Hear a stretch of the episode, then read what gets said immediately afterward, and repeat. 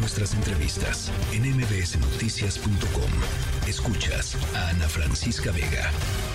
Bueno, ya les decía, hay eh, pues motivos para poner atención sobre eh, casos de sarampión en distintos países del mundo y pues ahora sí que de rebote también en nuestro país. La UNAM lanzó una advertencia después de eh, pues este resurgimiento de, la enfermedad. Es una enfermedad viral aguda, es una enfermedad que puede pues por supuesto ser, ser mortal y sobre todo es muy peligrosa para, para niños eh, niños pequeños. Así es que importante saber pues cómo distinguirla y en, qué lugar estamos, en qué posición estamos frente a, esta, a esta enfermedad creciente, ya les decía, en algunos lugares del mundo. Doctor Mauricio Rodríguez, profesor de la Facultad de Medicina y vocero del Programa Universitario de Investigación sobre Riesgos Epidemiológicos. Gracias por conversar siempre con nosotros, Mauricio.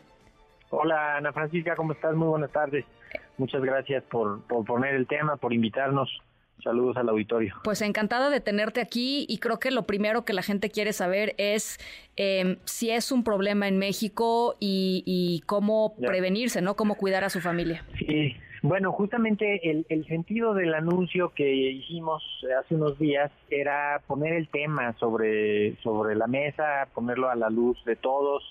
Eh, es un problema que ha estado aumentando en otros países y en México todavía no. En México desde el en el 2020 tuvimos un brote de sarampión a propósito de unos casos importados, de un caso importado. Sí. Pero ahorita lo que hemos estado viendo es que en Europa hay muchos casos, sí. en Estados Unidos ha habido casos, en los últimos cinco años ha habido muchos casos, y, y en varios países de la región, eh, en, en Argentina, en Perú, en Brasil, han encontrado casos importados que representan riesgo local para, para que haya más contagios. Entonces, pues precisamente es una invitación a que a que la gente voltee a ver las cartillas de vacunación de los niños y niñas y que pues estemos pendientes ante estas enfermedades. ¿no? Esta es una enfermedad que empieza como un catarro, se podría confundir como un catarro,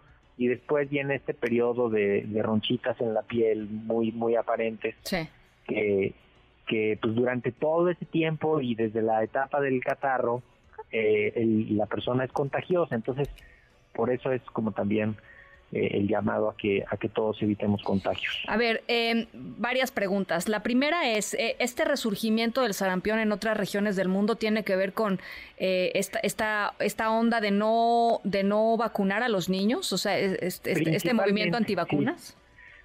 principalmente tiene que ver con, con el rechazo a la vacunación. en la década de los 90 hubo mucha información confusa sobre la seguridad de las vacunas que terminó después encontrándose que eran unos artículos inventados y unos problemas ahí metodológicos, que, ¿no? realmente no, pues sí, o sea, era un, artículo inventado que publicaron. Híjole, pues qué daño, donde, ¿no? Donde decían que había daño. Y, y, entonces mucha gente empezó a confundirse con lo que estaba pasando y, y mucha gente decidió no vacunar a sus hijos, a sus hijas, eh, por esta confusión, pero también porque no se percibía el riesgo, porque ya llevaba varios años en control esta enfermedad. Entonces, pues como ya no se veían casos de esta enfermedad en la comunidad, también la, la, gente decía esto, ¿no? Y además se mezcla con estas ideologías de pronto de, de vivir saludable y de comer sano y entonces la gente dice, pues entonces eh, no voy a vacunar porque pues porque yo no lo necesito y o alguna confusión así de ideas. Sí. Y eso le abrió la puerta a este virus para resurgir, porque en realidad pues no se ha acabado este virus.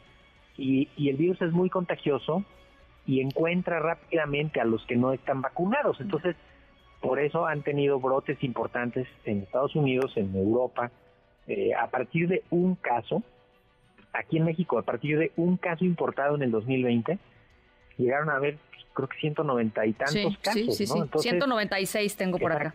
Exactamente, ¿no? Y luego el, en la misma semana pasada, el viernes, la Secretaría de Salud emitió un aviso epidemiológico para que todas las unidades médicas del país se pongan, digamos, en sintonía eh, pues, del reporte de los casos, se les recuerda los datos clínicos, cómo es la sospecha, cómo se confirma, eh, y toda la parte propiamente administrativa de la, de, la situación. ¿Cómo estamos en la vacunación aquí? Porque sé que también aquí, a pesar de que los movimientos antivacunas no son tan fuertes, ¿no? O tan extendidos como en otros lugares, también hay ciertos este, movimientos antivacunas. Y luego, pues la pandemia no ayudó para la vacunación de los niños y luego todo el tema del desabasto. No sé si esta vacuna esté en desabasto o no, pero ¿cómo, cómo lo ves tú?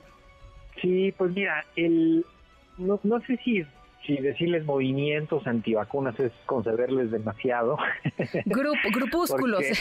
grupúsculos. Son como grupos de oposición a las vacunas, porque no, no tienen tanta organización como para hacer un movimiento, pero sí causan mucho daño en la sociedad, por muy poquitos que sean, ¿no? Afortunadamente en México la, la aceptación de las vacunas ha sido muy buena históricamente, ¿no?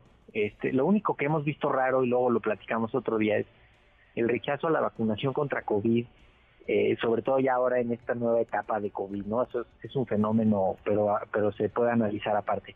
La cosa es que en México eh, ha habido una cobertura de vacunación contra sarampión baja desde el 2016.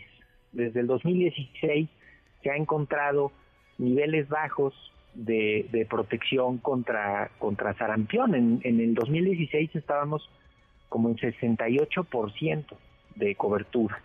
Y luego en 2018 64%.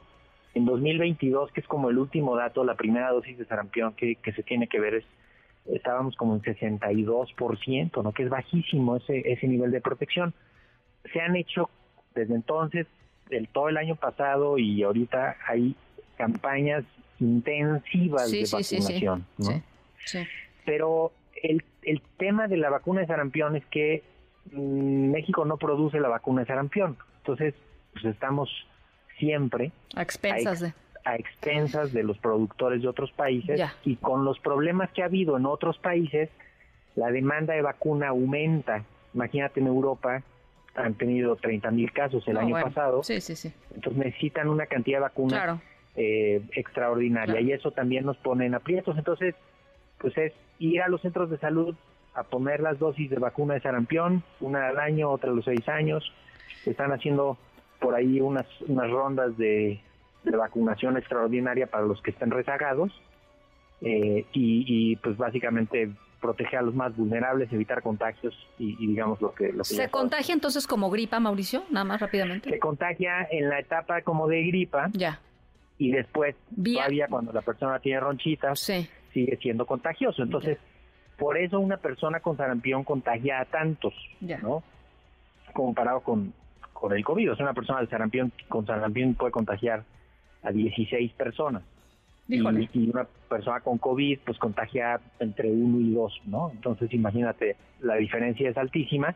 Y en esos 16 va a encontrar a los no vacunados, va a encontrar a los más vulnerables y va a encontrar a los más eh, a los que se puede complicar la situación y se hacen números altísimos, ¿no? Muy pronto. Entonces, pues es un llamado precautorio. Bueno, pues ahí está eh, el llamado hecho. Eh, Mauricio, eh, luego te tomo la palabra y platicamos de la vacunación de COVID, porque yo también lo he notado, ¿eh? La gente de pronto dice, no, pues yo ya tengo tres, yo ya, yo ya. Este, en fin, o dos. Además, sabes que hubo mucha desinformación con que es que no sirve, es que sí sirve, es que esta es la buena, es que esta es la mala. Sí. Entonces la gente, lo, lo único que provocó eso fue desconfianza en la vacunación. Entonces, pues eso eso no le ayudó a la, a la situación, ¿no? Esperemos que... Eh, eh, pero en resumen, dos puntos, vacúnense, ¿no? Vacúnense. Todas las vacunas son seguras, y efectivas, son para los grupos de riesgo. Si perteneces a un grupo de riesgo, ponte tu dosis de refuerzo de esta temporada. Si ya te la pusiste en hace menos de cuatro meses, ya, no la necesitas. Y los de sarampión, si ya tienen el esquema completo los niños, las niñas, los adolescentes, ya no es necesario poner más dosis de vacuna contra el sarampión. Los mayores de 50 no necesitan dosis de refuerzo porque se considera que ya están protegidos y, básicamente acérquense a las unidades de, vacunación para que ahí les revisen sus cartillas, sobre todo a los más chiquitos, a los menores de 6 años, que es donde hay un retraso que pudiera ser más, más alto.